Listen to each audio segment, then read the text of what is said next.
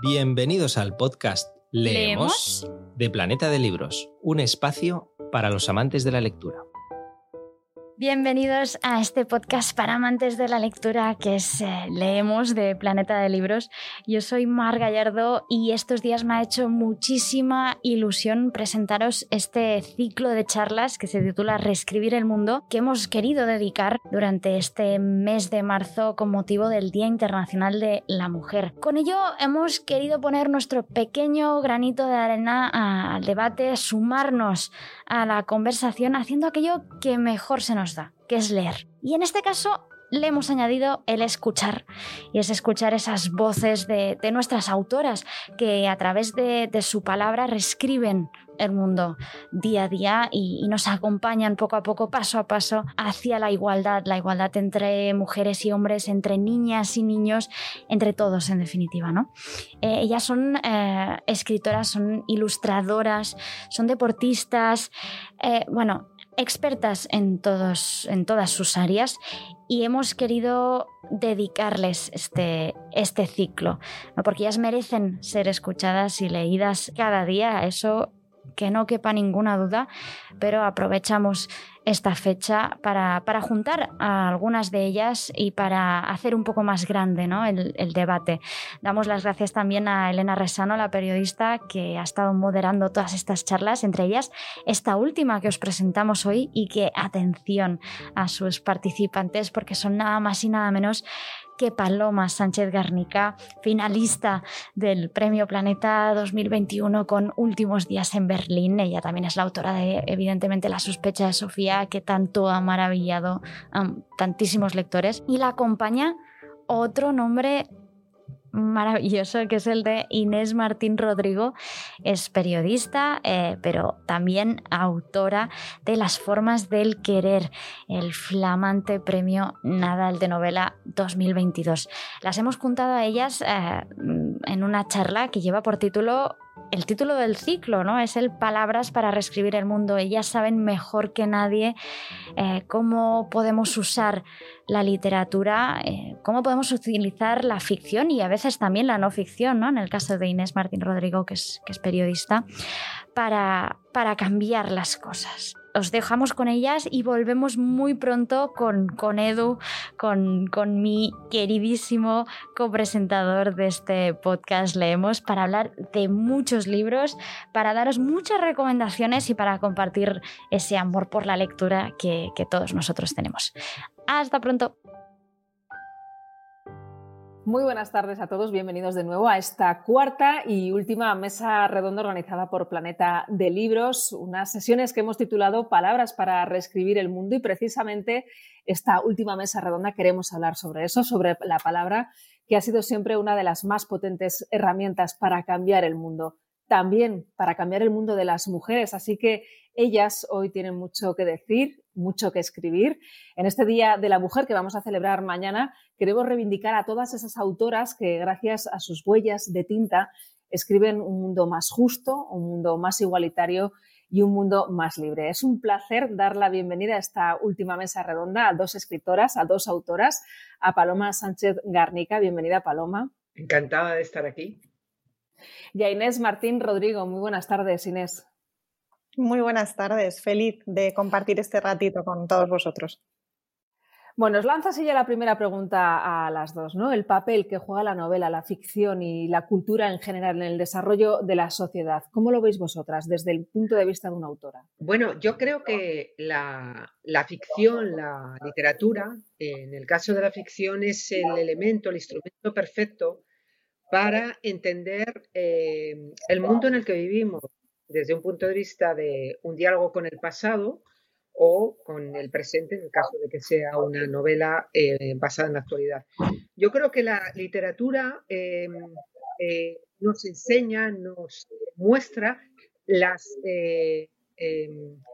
las historias las vidas cotidianas, las, cómo reacciona eh, el ser humano corriente, no los grandes personajes históricos, no, eh, las, las, eh, no, no los, los, los, personajes que pueden influir en generaciones, sino personas como nosotros, cómo gestionan sus sentimientos en determinados momentos de la historia, con determinadas leyes, con condiciones, con, eh, costumbres, con prejuicios determinados y que siempre condicionan la vida, eh, la capacidad de decidir, la capacidad de gestionar nuestros sentimientos.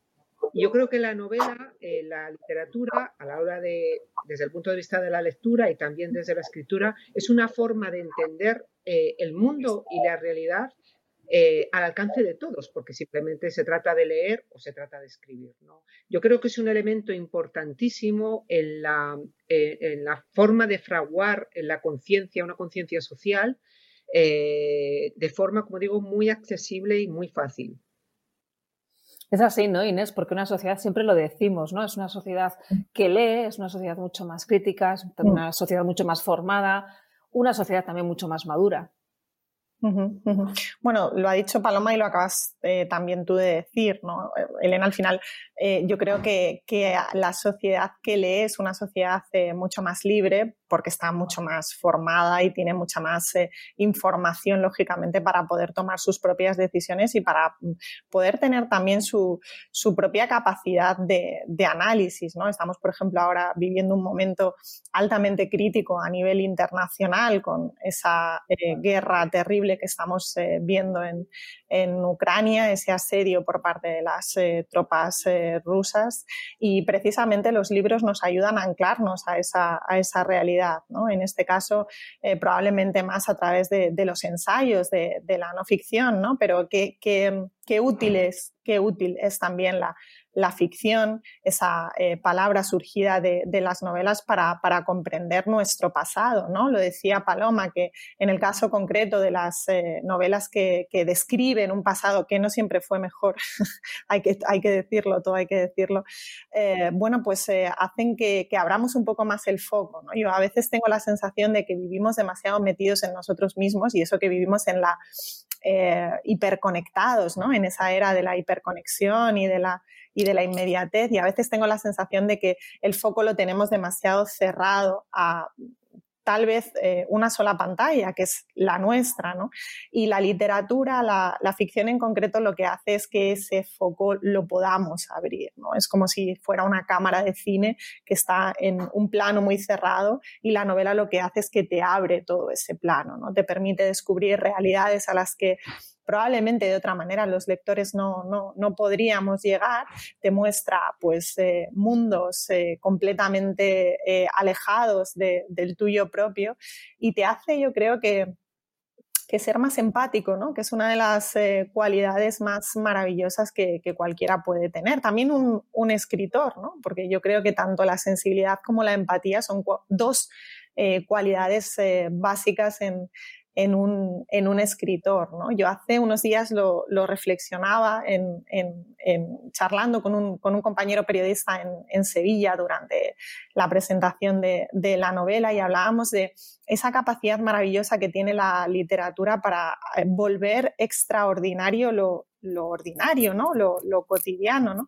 Y yo creo que esa es una, herramienta muy útil para, para, cualquier lector, ¿no? no solo para cualquier lector, sino también para, para el propio escritor.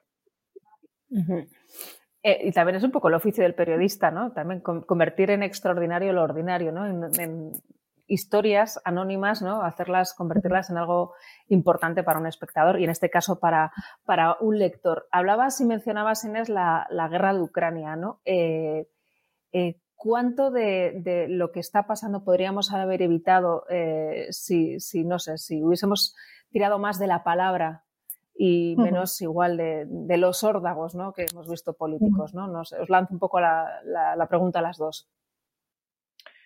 Bueno, pues ojalá, ¿no? Ojalá se, dialogara muchísimo más y, ojalá, ojalá eh, esa palabra que tú dices, Elena, que es, un, que es, un, es una materia extraordinariamente sensible, eh, y Paloma lo sabe bien, al final la, palabra es la materia prima, volviendo a lo extraordinario, más extraordinaria, pero también es con la que hay que tener mucho más cuidado. Por lo tanto, tengamos mucho cuidado los, escritores, los periodistas, a la hora de elegir qué palabras usamos, sobre todo en, un contexto tan delicado como el que estamos viviendo actualmente. ¿no? Lo que sucede es, cuando, es que cuando te enfrentas a personajes voy a decir de la talla, pero eh, en fin, a personajes como... ya veo por dónde vas. Como, como, Vladimir Putin, pues es, es complicado apelar al, diálogo. ¿no? Yo lo que creo es que eh, gracias a, los compañeros periodistas que, que, se están jugando literalmente el pellejo por nosotros, por todos hoy en día, pues tanto en el propio Kiev como en eh, otras ciudades ucranianas, en la frontera de Ucrania con Polonia, por ejemplo, pues gracias a, todo, a todos ellos también estamos sabiendo lo que ocurre allí y, gracias a esas palabras que nos transmiten, ya sea a través de la televisión, ya sea a través de la radio, ya sea a través de la prensa escrita, pues somos conscientes del horror que están, que están viviendo los, los eh, ciudadanos de, de Ucrania, ¿no? Con lo cual, otra vez volvemos a la importancia de la palabra, a la importancia del relato, ¿no? De contar eh, lo, que, lo que nos está pasando. ¿no? Yo creo que, no sé, Paloma, ¿cómo lo, cómo lo ves tú en ese sentido? Claro, el, tú, eh, o sea, os nota la, la rama periodística. yo, lo veo más desde, desde el ciudadano de, de, a pie, corriente, escribo eh, y yo me meto en la ficción tratando de entender esa realidad paralela a través de la ficción, que muchas veces a mí me preguntaban eh, que, hay de verdad en mis novelas, la, certeza de una ficción, eh, de la ficción, eh, tiene que, ser consistente y muchas veces mis personajes, los personajes de una novela, lo que viven no se basa en un hecho real, pero pueden ser muy reales, o sea, están, tienen muchos pellizcos de realidad. Yo creo que la situación actual cuando has dicho que si es posible la palabra, bueno, como ha dicho Inés, con un sátrapa como, como Putin, es muy complicado eh, hablar porque además lo hemos visto eh, a lo largo de todos estos meses. Eh, esto no es algo nuevo para los ucranianos. llevan en guerra o en, un conflicto desde que tomaron Crimea. Putin lo que quiere es formar de nuevo la Gran Rusia. es un pequeño zar o un gran zar, se considera él, aunque sea pequeñito de, de estatura, pero es un Napoleón y, el diálogo es muy complicado, ¿no? Tiene que haber eh, ahí la diplomacia más que la palabra, porque con tipos como, como este, igual que, eh, en su tiempo fue Hitler o, en otro sentido Stalin, eh, tipos como este es muy complicado sentarse en una mesa a negociar de tú a tú, ¿no? A negociar en el mismo nivel porque el problema que tenemos eh, en, este, en este momento y con este conflicto es que a Putin le importan muy poco los muertos, ¿no? La, la, vida de sus hombres de los, de los civiles y de los soldados, porque al final también son, son muertos, ¿no? Y le importa muy poco. Sin embargo, a Europa sí que nos, sí que nos, eh, nos importa, sí que tememos esa, esa, esa, guerra, ¿no? El concepto es diferente. Ahí estamos en una desigualdad eh, de mentalidad. Em, incluso el ruso, o sea, el ruso es eh, hay muchos rusos que están en contra de toda esta guerra y más cuando le toquen, les tocan el bolsillo, que es con lo que están intentando eh, la diplomacia y la Unión Europea, con el mundo en general, Estados Unidos, están intentando eh, frenarle un poco el, tema económico, el tema monetario, el tema eh, empresarial, pero políticamente convencer a través de la palabra y del lenguaje, porque el lenguaje es una herramienta, hay que tener en cuenta que es una herramienta de comunicación muy poderosa, pero también es un instrumento de, de, manipulación y lo hemos visto. Estaba oyendo hace poco eh, eh, estaba oyendo a Julia em, Otero hablar de por qué se ha, por qué se ha eh, cerrado las o se han bloqueado las, los, los, periódicos o los medios, los mecanismos estos, no sé qué, sí, las radios o sean,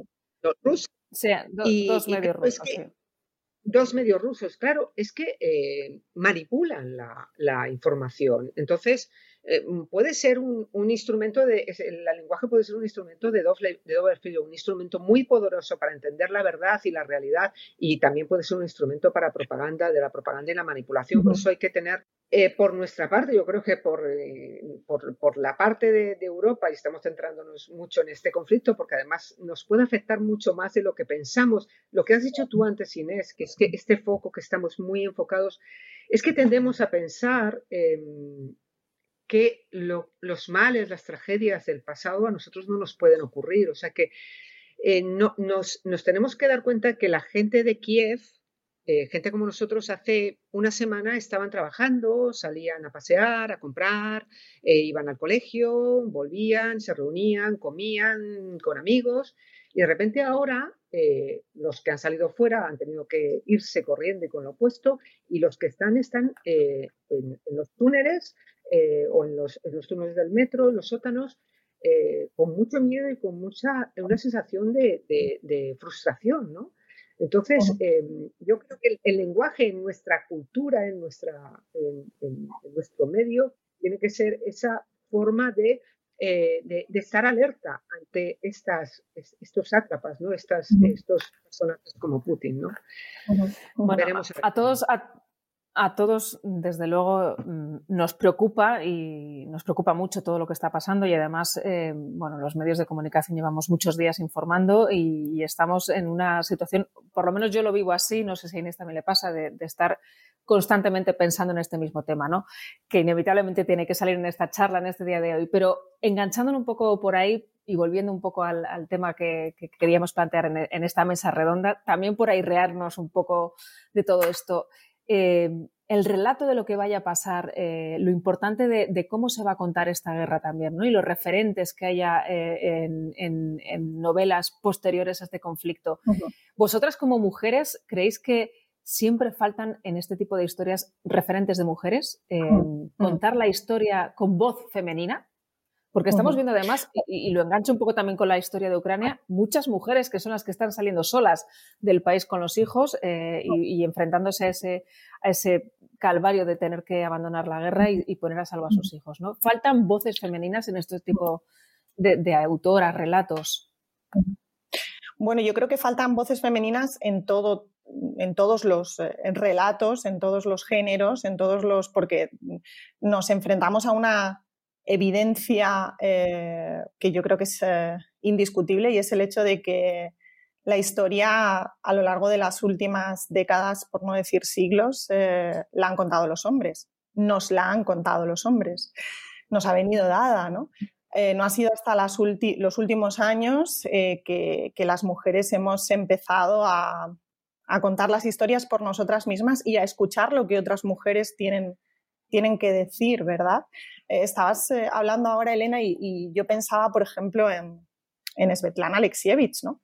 Eh, la, premio Nobel de, literatura bielorrusa, que sabe perfectamente lo que es el, terror, el terror ruso, el terror de, de, Putin, y que tiene precisamente un, un libro maravilloso, que si no recuerdo mal se titula La guerra no tiene rostro de mujer. ¿no?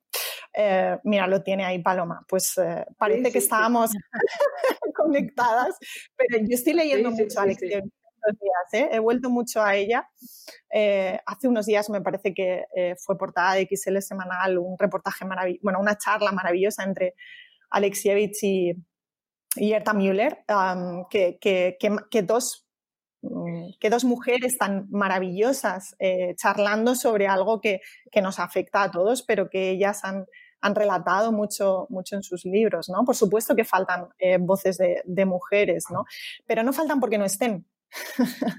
Estar, están, como comprobamos con Alexievich, con Erta Müller y con, y con, tantísimas, con tantísimas otras, ¿no? Lo que sucede es que, bueno, pues que lo hemos tenido más difícil para que y, digo, bueno, uso el pretérito, pero no estoy segura de si debería usar el presente. Lo hemos tenido más difícil para que nos dejen ese hueco para poder, para poder ser escuchadas, ¿no? para, para, demostrar que es importante lo que nosotras tenemos que decir. Es cierto lo que dice Elena, que estos días estamos viendo cómo de Ucrania están saliendo las mujeres con los hijos porque a los hombres les obligan a quedarse por si son llamados a, son llamados a filas. ¿no?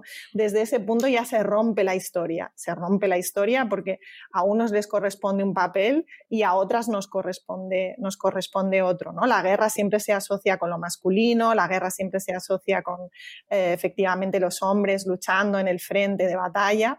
Em, bueno, pues eh, durante mucho tiempo la literatura también se ha asociado con ellos y sobre todo determinada literatura, porque lógicamente no estamos acostumbrados a que un conflicto bélico nos lo narre nos lo narre una mujer, ¿no? Siempre lo asociamos con voces como bueno, no sé, ahora mismo se me viene a la cabeza Hemingway, que no es que narrara ningún conflicto, ¿no? Pero sí que se encarna muy bien esa voz del hombre, em, eh, eh, bueno, pues eh, con, esa potencia masculina, vigorosa, con esa prosa que parece darlo todo, como si las mujeres no tuviéramos la capacidad de desarrollar esa prosa, y vuelvo a utilizar la palabra extraordinaria para, describir, una guerra. Por ejemplo, ahora estamos leyendo crónicas de compañeras yo me acuerdo, por ejemplo, de, la compañera del, París, del país, eh, eh, María Sauquillo, que, está relatando eh, realmente desde, desde, desde, el corazón de, Ucrania, pues de una manera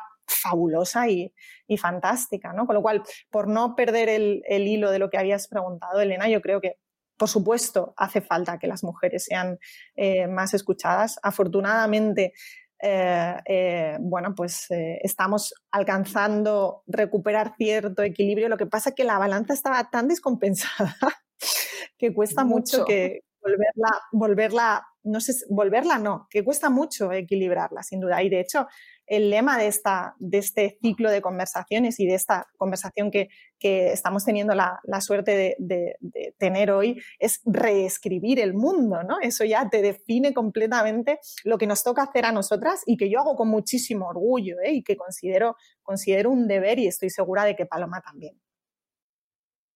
Sí, yo eh, estoy, fíjate lo que has dicho tú, Inés, y, es evidente, o sea, estamos en el siglo XXI es una guerra eh, como la hemos tenido, las hemos tenido en el, siglo XX, una guerra con tanques, con bombas, con eh, tiros. ¿Y quién se queda, quién se tiene que quedar en el país? Los hombres de 18 a 60 años.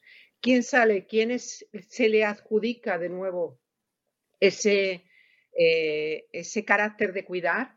Eh, a las, mujeres de todas las edades que se llevan a sus hijos, se llevan a sus madres, a las abuelas, a las ancianas, se las llevan fuera del país.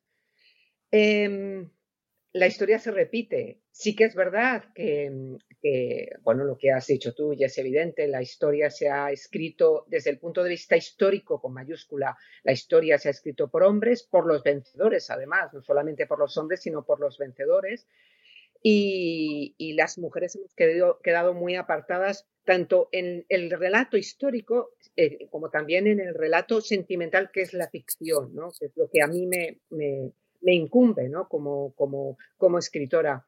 Yo eh, creo que en este, en este tema de la ficción hemos adelantado muchísimo.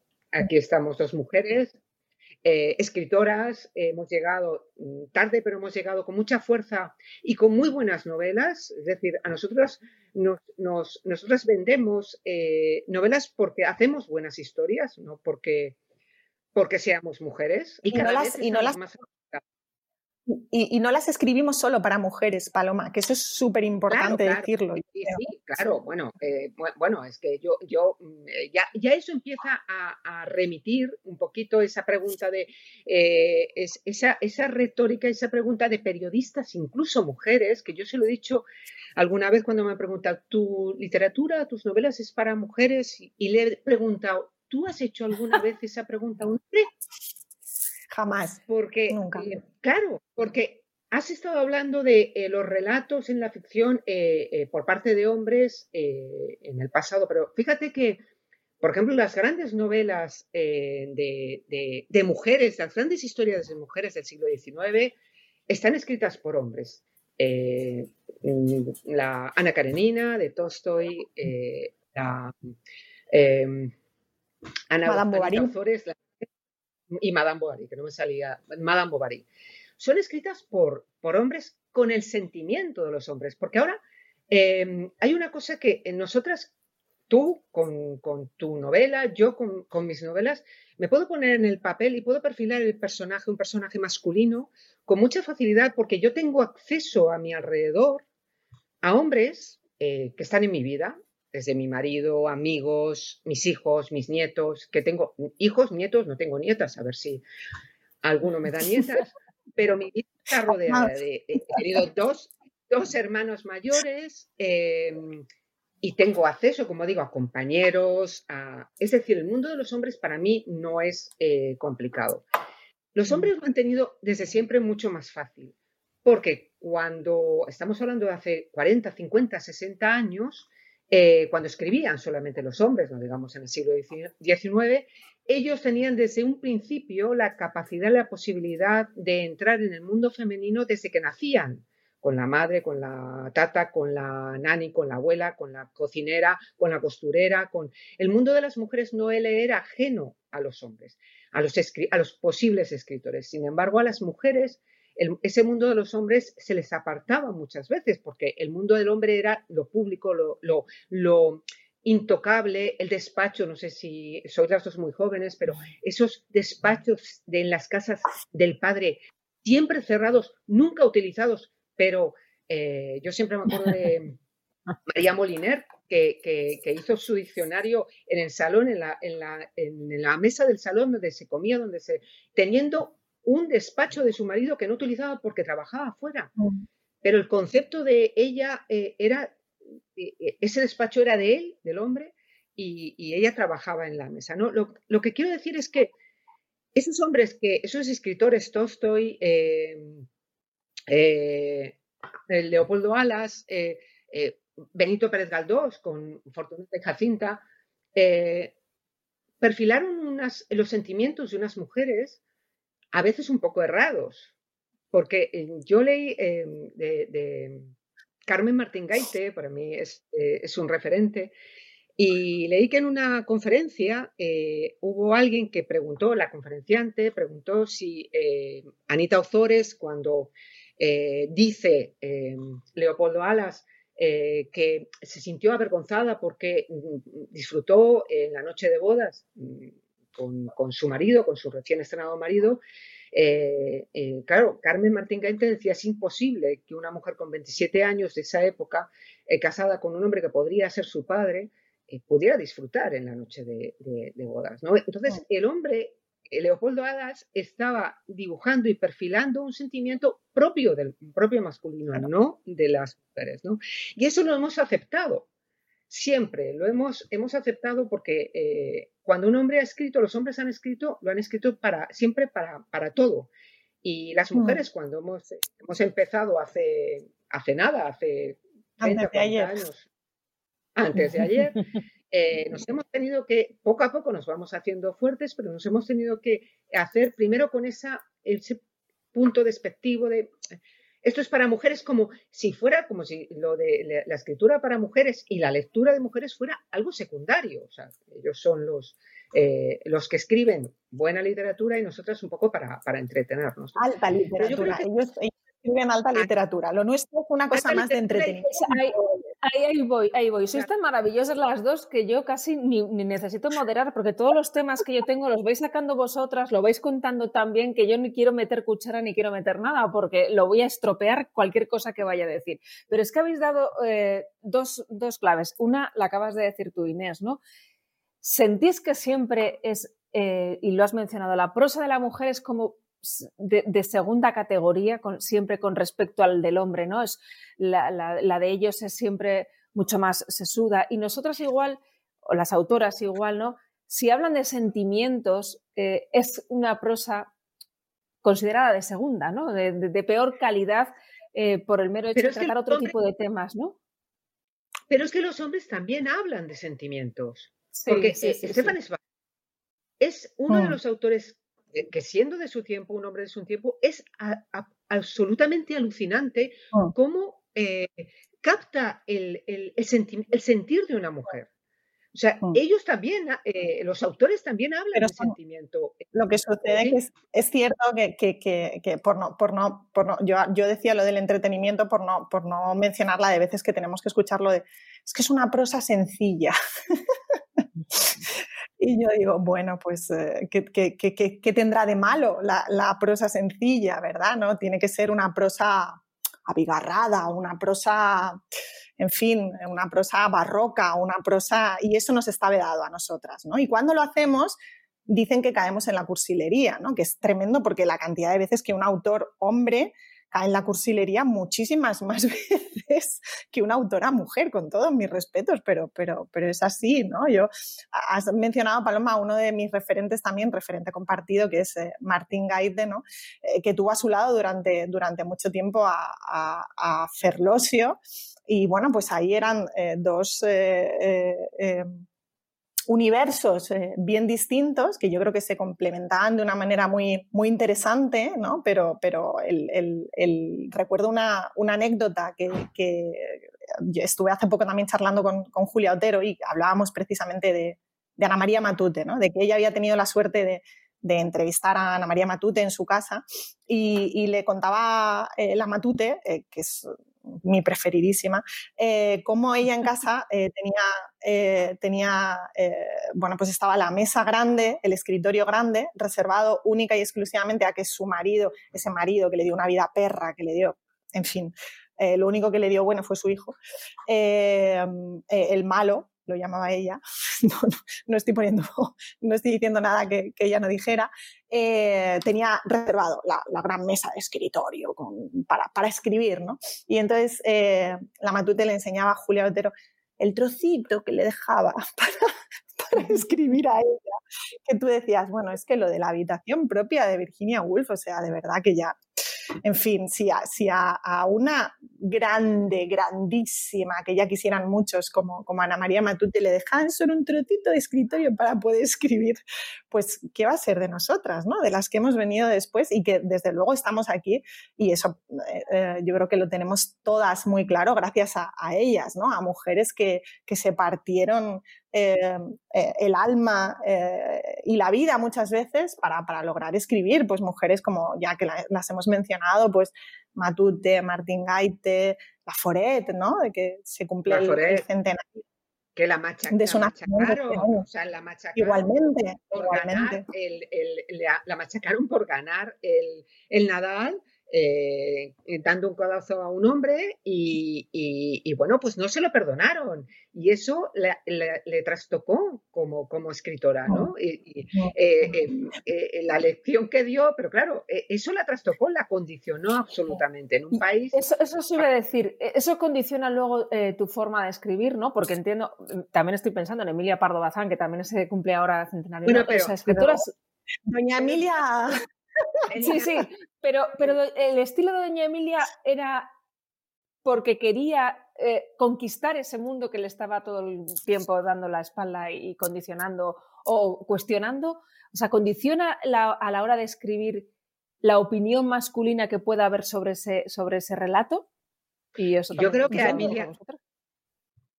yo, entiendo que no. Bueno, Paloma, sigue tú y ahora ya retomo yo.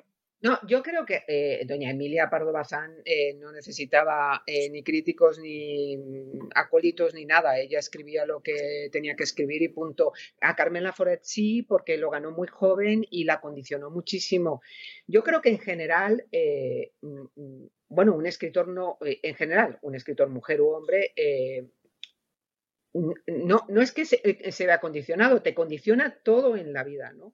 No es lo mismo escribir una primera novela que escribir una novena novela o una décima novela, porque además esto es un oficio y, aprendes escribiendo y todo te influye, te influye el ambiente, te influye si estás totalmente aislado, si tienes mucho trabajo, vosotras que además de escribir, tú Inés, además de escribir, porque yo me dedico solamente a escribir, y, mi mundo es la literatura en el sentido de lectura y en sentido de, la escritura.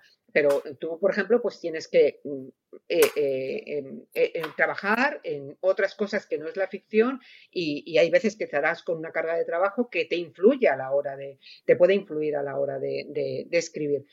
Yo creo que, no nos debería de, influir. antiguamente, em, antes de nosotras, a mí lo que, lo que hemos hecho en esta generación eh, de escritoras que hemos irrumpido con una fuerza, como he dicho antes, eh, muy brava y muy importante, eh, es que, bueno, hemos conseguido que, nuestra literatura es que yo, yo tengo la, idea de la polémica que surgió con, con los Mola, ¿no? Eh, y a mí me sorprendió una de las, una de las críticas o de las, de las justificaciones que se decía para criticar que se habían eh, eh, escondido detrás de un seudónimo de mujer, con nombre de mujer, era que, claro, que las mujeres nos publicaban más que a los hombres. Y yo dije que no. No, yo no quiero ese paternalismo. Otra vez. Es que tú has mira, acabas, no, no, acabas de, que, me publiquen por mi novela. acabas de sacar, Paloma, yo creo que acabas de sacar el término estrella, que es el paternalismo. Paternalismo. A mí, o sea, yo puedo aceptar la condescendencia, puedo aceptar que se me en fin, las críticas siempre constructivas, etcétera, etcétera. Pero con lo que no puedo, lo que no puedo es con la palmadita en la espalda del hombre. O sea, con ese paternalismo. Lo has hecho, lo has ¿De quién? Pero concreta, Inés. Concreta, ¿de quién? ¿De qué hombre? ¿De qué tipo de hombre? A ver. No, y también, y también de mujeres. ¿Con ¿eh? colegas, eh, editores o críticos? Mira, ¿con quién? lo has hecho, esto de lo has hecho bien, eh, en fin, yo la palmadita en la espalda no la puedo soportar. Es más, el paternalismo lo llevo incluso peor que el machismo, lo, digo, lo digo sinceramente, ¿no? Yo, yo no necesito una palmadita en la espalda de nadie, eh, en todo caso mía y sentirme orgullosa conmigo misma, con, mi trabajo, con mi, con mi esfuerzo, eh, con mi novela y con mi, y con mi, bueno, pues eh, mi lucha diaria, que es una lucha, ¿no? Como, como, ha, dicho, como ha dicho Paloma, ¿no? Pero esa necesidad de darte la aprobación, ¿no? Qué bien muchachita, qué bien lo has hecho, lo has conseguido, has ganado un premio, has ganado unos, pues mira, supongo que con todo mi derecho, ¿no? Con toda mi valía, igual que Paloma la suya, igual que tantísimas otras mujeres la, la suya propia, ¿no? Y otra cosa que ha dicho Paloma y que es muy interesante es ese paternalismo de ciertas mujeres incluso, ¿no? Y cómo hay ciertas mujeres eh, que incluso necesitan la aprobación de, de, ese autor, hombre, de cabecera, que es su tal, que es su, pues mira, eh, yo creo que eso deberíamos ser capaces de quitárnoslo ya de encima, ¿no? Tanto en, tanto en la literatura como en los trabajos. Mira, nosotras estamos aquí por nuestros, por nuestros propios méritos. Ellos no nos han regalado nada, nadie nos ha regalado nada a ninguna, ninguna de a ninguna de las que estamos aquí hoy, pero es que a ninguna de las que eh, conformamos ese mundo maravilloso que es el mundo de, las mujeres y tenemos derecho, que ya está bien, ya está bien, a reescribir el mundo. Pues sí, señor, porque si todavía tenemos que ver como en una alta cumbre de mandatarios entre la Unión Europea y África, pues un señor mm, eh, ministro de Exteriores eh, de una señora Eh, como es eh, Ursula von der Leyen, pues nos pero las es demás... Que los señores, claro, pero es que los dos señores que estaban ahí, tanto Macron como el otro, el, de la Unión Europea, que ya lo hizo su día, ya Michel, pero es que ya se lo hizo en Ankara. Claro, es que tenían que haberle vuelto la espalda y decir, no, no, primero a ella. Es que, claro, en el momento. Pero es que, entonces se les mueve su sitio, pierden su lugar. Entonces, no, no, no, no. Se ponen muy nerviosos cuando se les mueve la silla. Sí, sí, sí, pero bueno, es que eso, eso, con eso, con eso. bueno, hay que decir, hay que decir que, hay que decir en honor a la verdad que al final Macron sí que le dice al ministro de Exteriores de Uganda, le dice, hay, eh, el que hay que saludar. Eh, y además Macron fue, reaccionó mm, antes, porque en el momento en que él, pasó de ella, Macron le dijo, mm. le señaló, luego sí, saludó y volvió a decirle, vuélvete hacia ella, que casi le claro, pero el, yo creo que la, lección que tenemos que sacar de, esa, de, esa, secuencia de la que todos fuimos eh, espectadores es que si eso sucede en las más altas esferas políticas, públicas, etcétera, ¿qué nos sucederá de puertas hacia adentro? O sea, ¿o qué nos sucederá en el ámbito más personal, en nuestro día a día, en nuestro trabajo, en nuestras relaciones con nuestros eh, compañeros. Es decir, yo creo que que, las mujeres seguimos siendo invisibles en muchos eh, ámbitos de, la sociedad. Más, que, invisibles hay que ir pidiendo perdón. ¿no? También no, pero, por lo que has conseguido. Tienes que ir pidiendo perdón por los logros que has conseguido, ¿no? Y muchas veces es, eh, tú estás ahí, bueno, pues porque has tenido suerte, porque has tenido tal, porque te han... Pero hay una cosa, hay una cosa que yo soy más, la más mayor aquí en este grupo. Eh, yo nací en el 62, nací en una España muy machista, pero muy machista no desde el punto de vista de los hombres, también de las mujeres. No olvidemos que el machismo se asentaba y se asienta en las casas con las madres, con las abuelas, es decir, yo estaba, yo tengo, soy eh, la pequeña de cuatro hermanos, dos chicas y dos chicos, y mi madre jamás ha dicho a mis hermanos, levántate a quitar la mesa o vete a hacer la cama. Y a nosotros lo hemos tenido que hacer muchas veces. Yo creo que eh, no nos podemos quitar tampoco mérito nosotros como sociedad. Eh, otra cosa es este hombre de Ruanda y, en su cultura. Pero aquí en España, yo he sido testigo y parte de una evolución brutal de la sociedad, de las mujeres y también de los hombres. Eh, oh. La evolución, siempre hay tics de algunos, de algún, en, algún sentido, lógicamente, pero la evolución que hemos conseguido, lo que hemos conseguido en estos últimos 40, 40 y tantos años, oh, no nos podemos quitar mérito porque es que vosotras sois más jóvenes, pero yo eh, que, nací, como digo, en el 62, en el 70, en los 80, en los, murió Franco y no nos levantamos demócratas. Tuvo, fue un, una, un, ha sido un proceso, mucho más largo.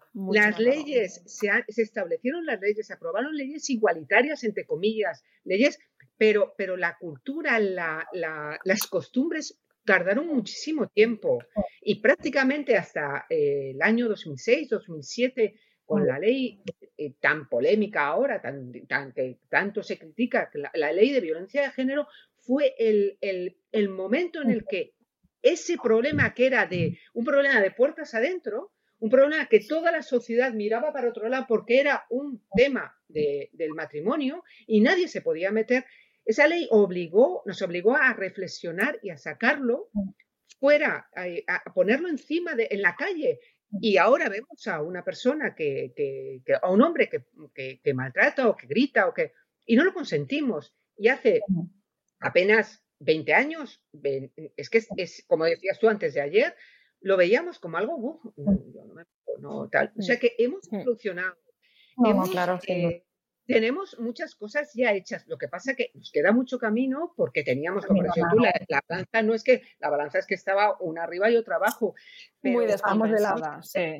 Lo que tenemos que hacer es que a gente como, como la generación vuestra y sobre todo las generaciones más jóvenes, que, que que sepan que estas, estos derechos que tienen ahora las chicas para decidir, la capacidad de trabajar, su independencia, su, capacidad de decidir, de equivocarse y de hacer lo que le venga en gana con su vida, siempre dentro del ámbito de, la normalidad, la libertad, ese, ese, ese, derecho, obligación, ¿no? Yo, mi derecho llega hasta donde llega tu derecho porque yo no puedo arrasar tu derecho en base a... ¿no? Pero eso no les viene eh, marcado con el ADN. Quiero, quiero, quiero enganchar aquí, porque sois, sois, maravillosas, pero es que os coméis los minutos y yo me, que se me quedan ahí los temas, y me quedan 15 minutos. Y voy a enganchar justo con lo que ha dicho Paloma. Eh, vamos a mirar al futuro, eh, vamos a hablar de mm. referentes y quiero hablar de las chicas jóvenes también, ¿no? De, de, de, cómo están entendiendo ellas también muchas veces, que lo estamos contando muy a menudo en los medios de comunicación, cómo tienen que ser las relaciones, cómo tiene que ser el amor. Lo hablamos en una mesa redonda hace unos días con autoras jóvenes, eh, que ellas escriben también sus historias de amor, pero es muy importante que también vosotras, autoras, eh, describáis lo que es un sentimiento real y lo que es amar de otra forma que mm. como están consumiendo ellos, ¿no? La gente joven. Estamos viendo lo que consumen cada vez más pronto porno, además de una forma eh, muy continuada. Es muy importante que tengan otro tipo de referentes en las, en las obras, ¿no? En la, literatura también, ¿no? Y yo creo, mira, yo en ese sentido, no, dime, Paloma, dime. Inés, Inés, que Inés y luego Paloma. Inés, Inés. no, que yo en ese sentido, eh, eh, la verdad es que con, la novela es un tema que, está saliendo de manera muy mm, habitual en todas las conversaciones que, están surgiendo.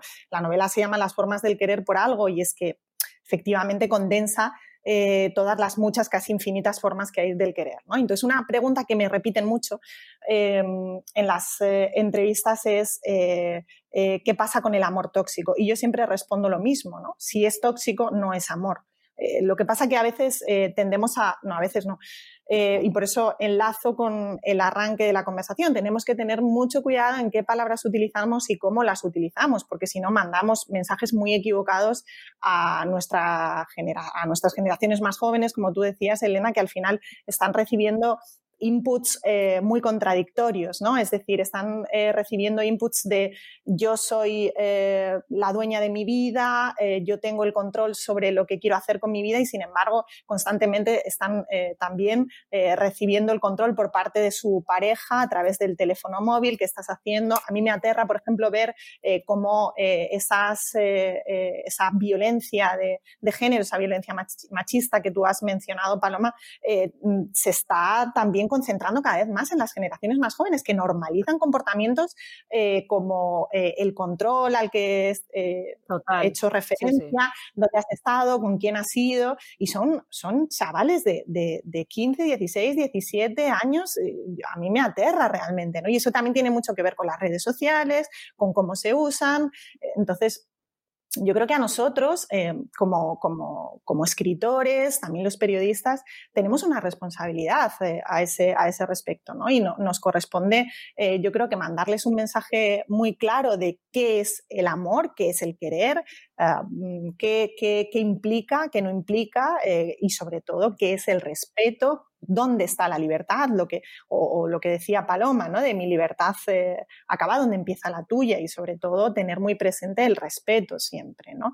Yo creo que, que esos llamados amores tóxicos, desde luego, no son amores. Repito, si es tóxico, no es amor. No hay un mal querer, si está la palabra mal de por medio, no, no es querer. O sea, esto de quien bien te quiere te hará llorar, pues mira, el refranero a veces se equivoca. No, si te quiere mal no te, no te tiene que hacer llorar y muchísimo menos te tiene que, presionar o te tiene que... Entonces yo creo que esto es un mensaje que es muy importante que les transmitamos a esas nuevas generaciones, porque son nuevas generaciones que han visto, como dice Paloma, una evolución tremenda a lo largo de los últimos años, pero que también tienen que tener eh, muy presente que esos derechos que otras generaciones han conseguido para ellas son muy frágiles y se pueden perder en cualquier momento. Es decir, no hay nada más frágil que, los derechos eh, humanos, ¿no? que los derechos conseguidos, que, con lo cual, y, lo estamos viendo, lo estamos viendo y lo estamos eh, padeciendo. Entonces, también seamos conscientes de eso y traslademos ese mensaje a esas generaciones de jóvenes que son maravillosas, que salen a la calle el día 8 de marzo,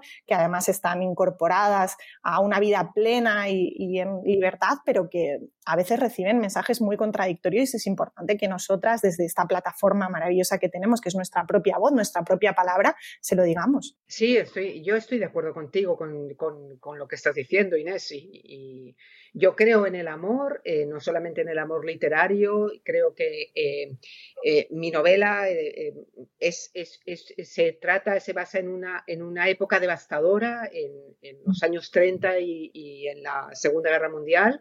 Es una época de terror, es una época de miedo, es una época de muerte, de, supervivencia, pero hay amor.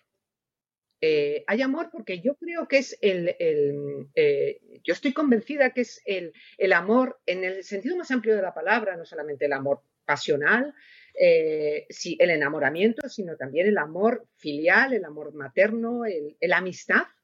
La amistad eh, creo que son eh, sentimientos que ennoblecen al ser humano, que nos ennoblecen como seres humanos y, además que se dan incluso en momentos tan devastadores como es una guerra. ¿no?